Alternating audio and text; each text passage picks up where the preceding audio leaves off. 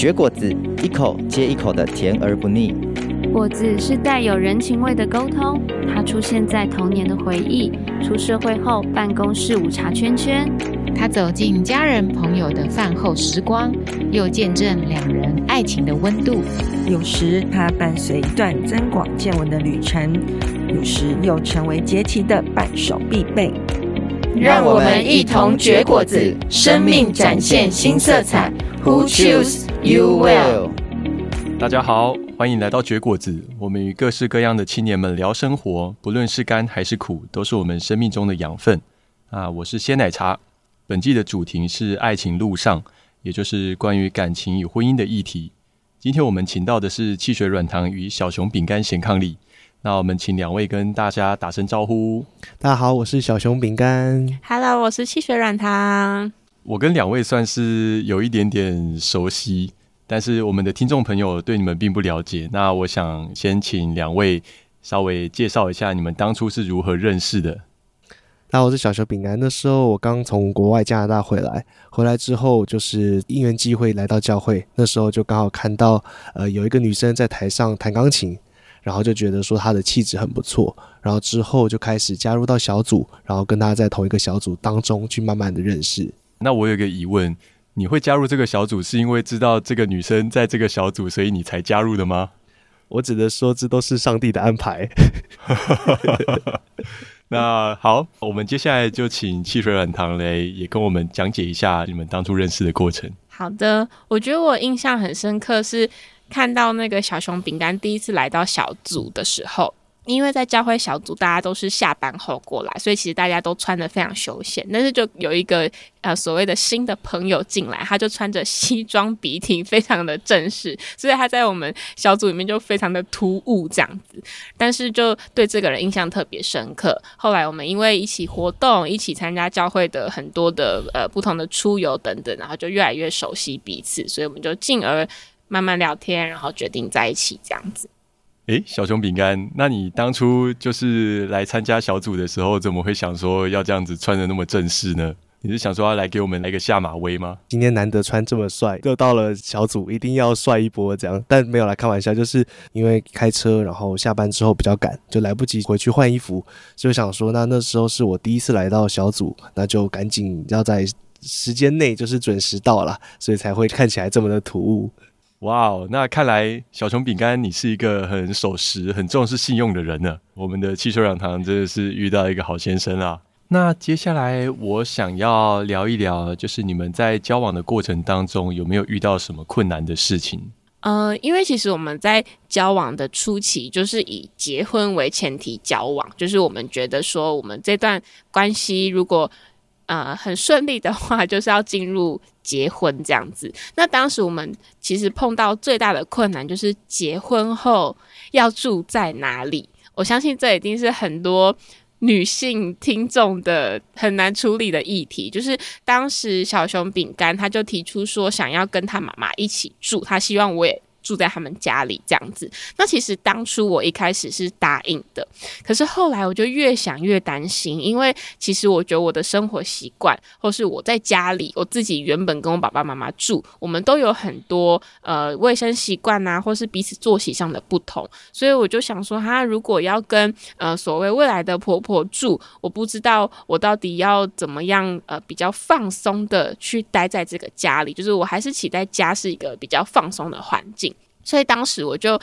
有点提出悔婚，就是我就跟小熊饼干说，我后来想想，如果要跟婆婆住，我好像有点担心，然后我也不希望我跟婆婆的关系破坏这样子。所以如果说呃你还是期待我们三个人住一起，那我觉得结婚这件事情我们再缓一下，让我们彼此再想想看，然后再继续筹备婚礼这样子。所以我们当时其实有稍微停下脚步。哇。我必须说，就是要跟呃先生的家人同住这件事情，对女孩子来说的确是很不容易的事情，因为她毕竟不像是你的爸妈，我们在自己的家里，我们可以穿着一条内裤到处乱跑。没错。今天你如果在你先生的家里穿着一条内裤到处乱跑的话，你的婆婆可能就会觉得说：“嗯，哇，怎么娶了这么不检点的女人回来呢？”真的，就是感觉家是一个放松的地方。可是如果回到家里，我还得呃想象自己要穿什么样的衣着，或是有时候可能吃完饭还懒得洗碗，呃，诸如此类的小事情，会让我觉得有点拘谨。嗯，确实是。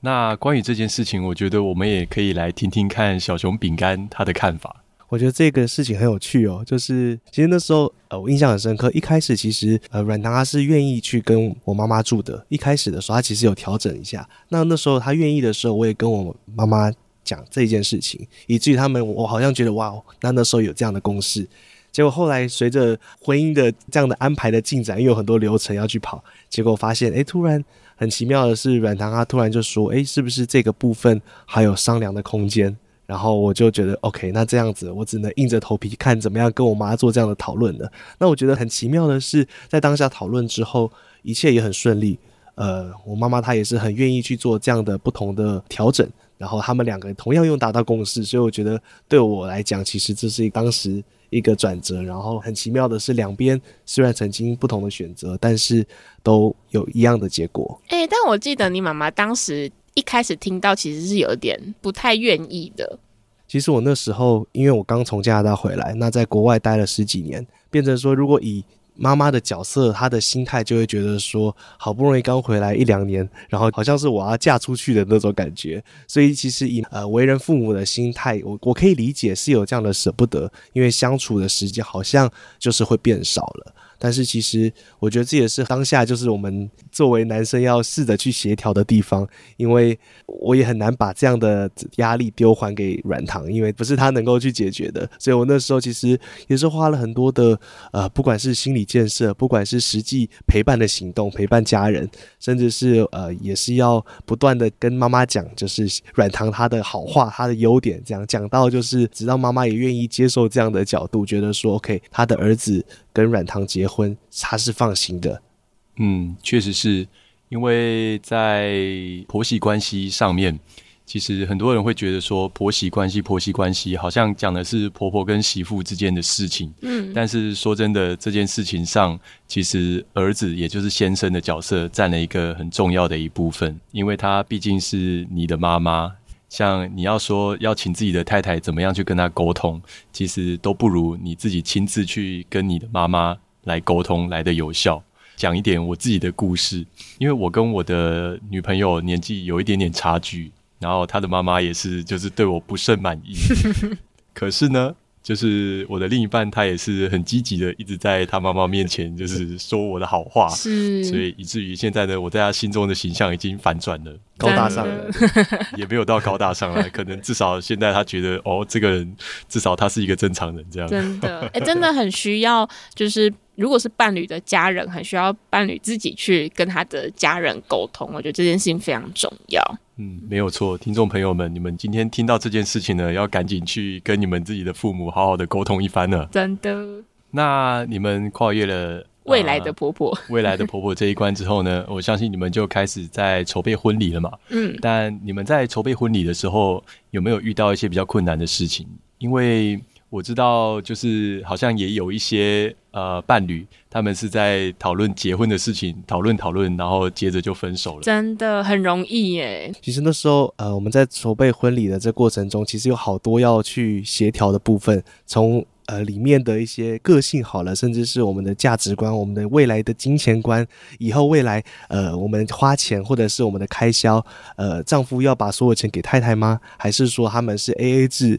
还是说他们是呃，丈夫负责可能付房租、房贷，就是相关的大的费用，还是太太负责一些呃，可能买菜等等很多要去协调的。从这样的一个小问题，到甚至我们后来要办婚礼的时候，也牵扯到了疫情。你遇到了疫情，那我们要选什么样的场？场地，甚至是我们要用什么样的方式去办这样的婚礼？因为很多时候，可能我跟软糖两个人决定是可以快很多，但是很多时候婚礼其实是双方家人共同要去把它考量进去的一件事情，所以就会相对的要想的就更多。对啊，像我们当时，我们已经预定好一个时间要办婚礼，我们连宴客的场地都找好喽，结果就碰到新冠疫情，所以我们在婚礼的前一个月，就是及时的。停损，就是及时的公告大家说，哎，我们就是不办宴客这样子。可是，呃，因为我们当时有很多家人的期待，或是呃房子的规划，所以就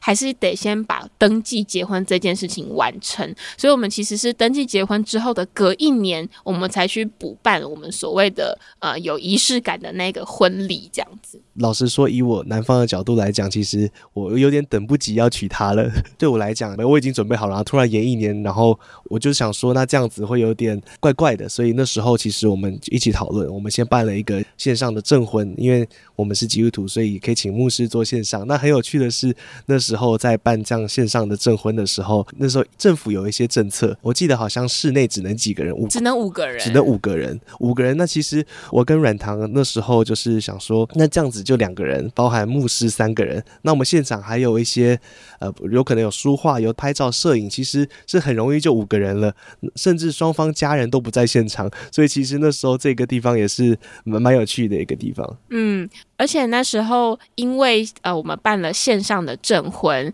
我那时候我父母的朋友还以为我怀孕，就是必须要赶快结婚，就会想说，哎，为什么不能再等一年？这样，当时就是我爸妈还要去跟大家解释说，没有啦，还没有怀孕，只是他们的时间的安排就是要在这个时间结婚这样子。哦，可能是因为你们年纪都很轻啦，所以确实那些长辈他们可能会有这样子的一些臆测。真的。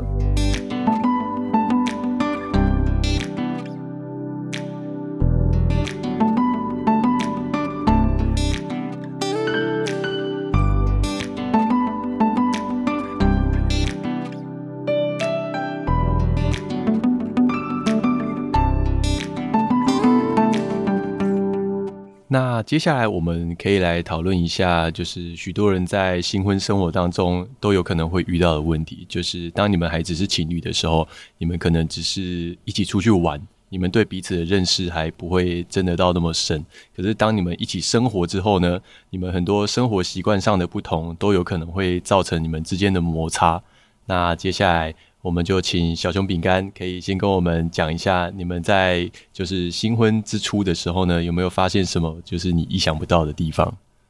因为我们结婚前，其实我们能够一起相处的时间就是周末，平日大家可能都要上班，晚上也相对比较疲惫，所以我们周末见面的时候就会想说要好好的珍惜这个时间，然后我们可能就会去呃去擎天岗，去哪里踏青，去哪里去走走。那其实这些就会让我有一个觉得她是一个很喜欢户外活动的一个女孩，我有这样的一个一开始的想象啦，直到后来结婚之后才发现，哦，原来是几乎就是呃跟我一样也是不太喜欢出门的，然后其实这个。呃，也是一个很大的落差啦。我觉得自己在呃婚后，因为毕竟没有同居嘛，所以我们没有一起在一个房子屋檐下住过。对我来讲，那个最大的不同真的是生活习惯。我印象很深刻，我们在婚前，呃，教会都会有一个课程叫做婚前的辅导，然后我们在那门课里面就读了一本书，叫做《马桶谁来刷》。然后当时我我觉得我看的时候，小熊饼干还说：“哎，不用担心，就是家务事我也会一起。”分担这样子，但是没想到这一切都是谎言。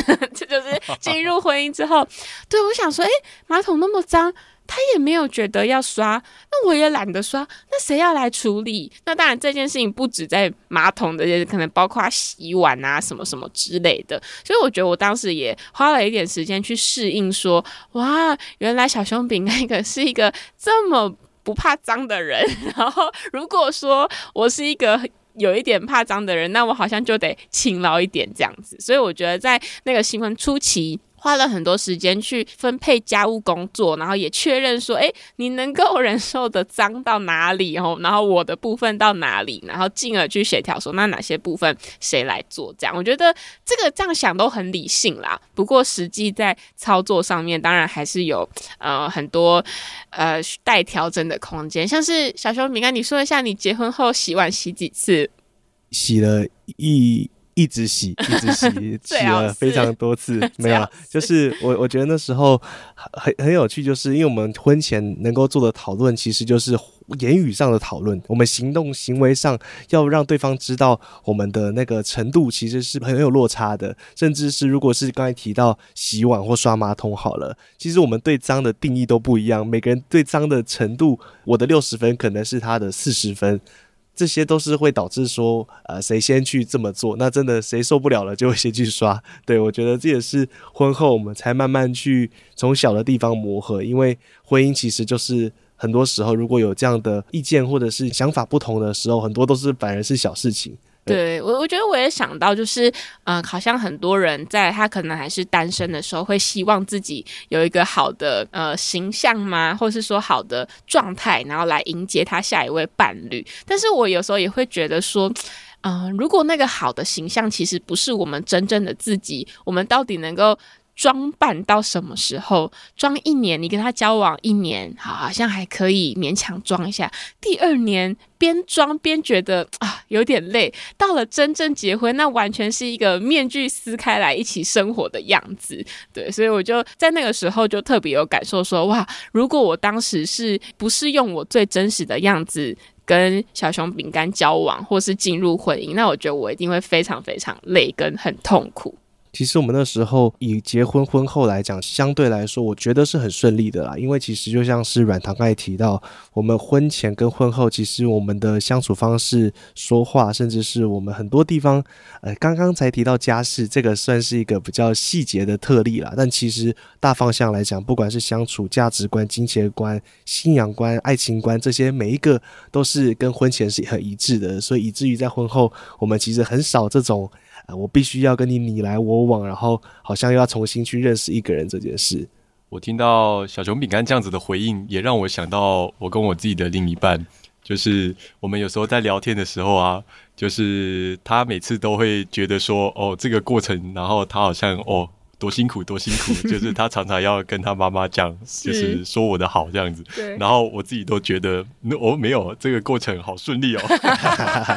真的。啊、呃，应该这样讲，就像你们刚刚在谈论你们家事分配上，例如你们的马桶它脏到什么样的程度，或者是碗盘堆积到什么样的程度，然后才会有那个首先忍耐不了的那个人去处理这些事情。嗯，那虽然他去处理了，但是其实对他来讲，他也在心中可能就是累积了一点点的不满。没错，画下一个正字号。没错，当你那个正字已经完全浮现的时候，可能他就是。之前都还好好的，然后有一天他突然就大爆发了。嗯，呃，因为在婚姻中，两个人是以伙伴的身份一起往前进的嘛，真的是要很审慎的去讨论这些事情。我印象很深刻，在我们的婚前辅导里面，就是呃有特别提到一个叫做“爱的存款”这件事情，就是呃因为像小熊饼干，听众朋友你一定很难想象，但是它非常能够耐脏，所以呢，我已经觉得我是一个很脏的人，没想到遇到一个哇更脏的人，那这个时候爱的存款就很重要，因为他如果呃假说洗碗每次都是我看不下去，然后我去洗碗，那他在我的心中就像刚刚鲜奶茶说的，他会。一直在我心中可能一直扣分，一直扣分。但同时，小熊饼干他也在他生活的其他的部分来帮他自己加分，把他的呃对我的可能爱或是喜欢当做一个存款，然后存进我们家里。像他可能偶尔会突然买个礼物送我，或是偶偶尔我们就会突然要去吃一个好吃的晚餐等等，或是晚上睡觉的时候，他可能今天就呃自告奋勇要带小孩之类的哦。这些存款好像都帮助他。在那些被扣分的时候，能够赶快再加回来，这样子。我不知道卫生习惯对你来说可以扣这么多的分，那还好。那这样听起来，我在爱情里面，我是一个爱情里的富翁。真的，真的，哇，铺满都快装不下了。最后，我觉得我们可以来讨论一下，就是两位在婚姻当中，你们各自认为你们遇到最大的挑战是什么？呃，我觉得最大的挑战真的是我们在。去年生完孩子之后，我觉得生完孩子之后，呃，你从两个人的生活，你只要顾好对方，顾好自己，这样就好了的生活，变到一家三口，你突然家里还多了一个小嫩婴，我觉得可以跟听众呃稍微有一个画面，就是当你下班很累，或是你跟朋友聚会完之后，你会想说，诶，我要回家耍废、滑手机，好好的洗个澡睡觉。但是当你家里有个婴儿的时候，不是这么一回事，就是你在下班很累，或是你跟朋友出去聚会完很累之后，你第一件事情是你要先想到小孩几点要喝奶，他等一下要洗澡，或是最后要哄睡。哄睡不是把他放在床上，他就会自己睡着，你可能还要唱个歌给他听，等等等。就是像我自己原本是有在上班的嘛，那有孩子之后，我就开始在家里带小孩，我觉得心里是有很多不安全感，就是你的经济来源开始是只有先生，然后家里。你的家务分配，你主要就会是你，就是女生会去 hold 住这样。我觉得那个状态会让我觉得好像突然只能被绑在家里，对，所以我觉得那个落差感是非常大的。因为你以前还有工作，你有朋友，你想去跟谁下午茶就去这样，但现在你要跟朋友出去玩，你要先跟你的先生确认。嗯，你小孩谁要顾？等等等，我自己觉得最大的危机是在小孩出生后，我们整个家务的分配，还有我们对于彼此呃照顾孩子这件事情，呃，到底怎么取得平衡？那先生呃刚才讲小熊饼干，他要上班嘛，所以下班回来他也很累。那我带孩子一整天，我也觉得我很累。那这个到底要怎么去分配？是我觉得在当时好像很难找到一个出口的。一个很大的危机，这样。那时候我觉得我我印象很深刻，因为对软糖来讲，他一整天在照顾小朋友，可能也会带小朋友出去散步。但是以妈妈的身份来讲，其实先生回到家，我是他。唯一一个可以去说话、可以去倾诉，把他的每一天的呃想法、内心的感受，甚至他很多的经历，去把它发挥出来，甚至把它讲出来的对象。但对于我来讲，其实呃白天上班已经讲了很多话，回到家也不太想讲话。那其实这很多时候就会有一一个落差。但我觉得很有趣、很棒的事情是，第一个就是回到家。太太当然会希望我来帮忙换我照顾小朋友，当然我也会觉得我很累。但是每次我印象中就是回到家的时候，其实软糖他都会给我一个三十分钟的一个 break，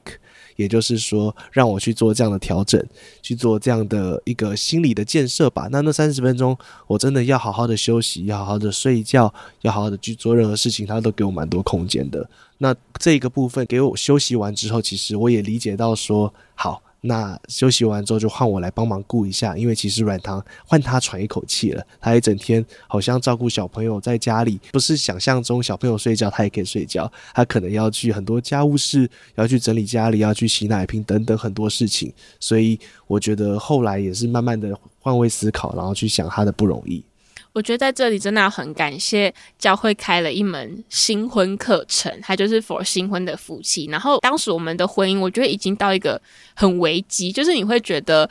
好像不知道该怎么跟这个人下去。我我记得我们两个人甚至讨论过说，诶，为什么？为什么要有你先生这个角色？如果没有你先生这角色，我也可以出去赚钱养小孩啊！我一个人我也有办法养孩子，然后赚钱啊！小熊饼干他也同时跟我说，他也曾经想过这个问题，他觉得请一个保姆更容易，对，请一个保姆顾小孩，他不用管这个保姆的情绪，他只要钱丢出去，孩子也可以这样子长大。所以我就发现，哇，我们两个已经在一个觉得不一定要有彼此的状态，我觉得对我来讲，这是一个很大的危机。所以，呃，教会的那个新婚课程，我们就有去上。然后对我来讲，上那一门课让我看到说，哇，原来每一对新婚夫妻，甚至是当时我们的老师，他们是呃结婚六七年的夫妻，他们也都碰到一样的状况。所以就突然觉得说，哇，其实我们不是孤单的。这件事情每一对夫妻都在经历。可是你在经历的当下，你会觉得很孤单，好像只有我们碰到这件事情。所以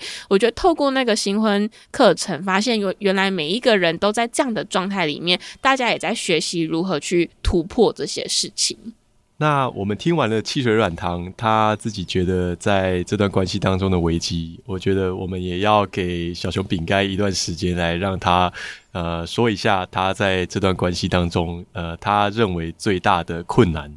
其实这一段关系一开始的时候，汽水软糖她会很吸引我的，就是她是一个很有同理心、心思很细腻的女生。因为有这样的特质，其实会变成说我们在很多的沟通上面是很融洽的。但是在婚后，甚至是刚才像软糖他提到说小朋友的事情之后，其实又是不同的程度。因为结婚之后的舍己，到有小朋友的时候，又是好像第二阶段的舍己，变成说他婚前我他很吸引我的那个很细腻的点，婚后变成好像他情绪上我又觉得很敏感。对，其实这个对我来讲是一个很有趣的一个事情，就是说，明明他当初这么吸引我的点，但是婚后生活忙碌的关系，因为要太累的关系，精力被分散的关系，反而变成是我很不舒服、希望改进的点。但同样的这一件事情，也不断的在提醒我，就是当他有这样的情绪或者是有这样的感受的时候，每一次都是让我重新回想到当初我娶她，甚至是当初他吸引我的那一刹那。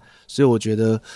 好像是他的情绪让我们很多时候是有这样的纷争，但其实在这过程当中也是帮助我更多的来去认识他。呃，确实，我们就是人对同一件事物的感受都会随着呃我们当时的状态而受到影响。可能本来是小时候我们很喜欢的一个东西呢，在我们长大之后，也许就变得没有那么喜欢了，因为我们的喜好，我们的。呃，一些状态都已经因为周遭的环境而受到变化了。就像你们在婚姻当中，可能本来你觉得他是一个心思很细腻的人，后来反而你觉得这件事情变成他太容易情绪化。那呃，这种事情呢，就像刚刚前面我们讲到的，真的就很需要我们有一个爱的存款，来去帮助我们在这段关系当中能够。呃，持续的走下去，而不是我们好像只看见对方现在一些呃不好的点，而忘记了那些从前我们曾经一起经历过的那些很美好的事情。那我知道，呃，就是刚好我们几个都是基督徒嘛，在我们的生命当中有一个上帝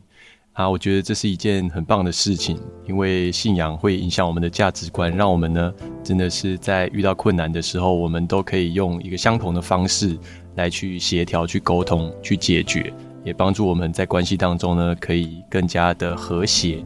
那谢谢今天呃汽水软糖跟小熊饼干接受我们的访谈。那希望我们今天访问的内容呢，对听众朋友们也都有一点点的帮助。那最后呢，我们就跟大家说声再见喽，拜拜。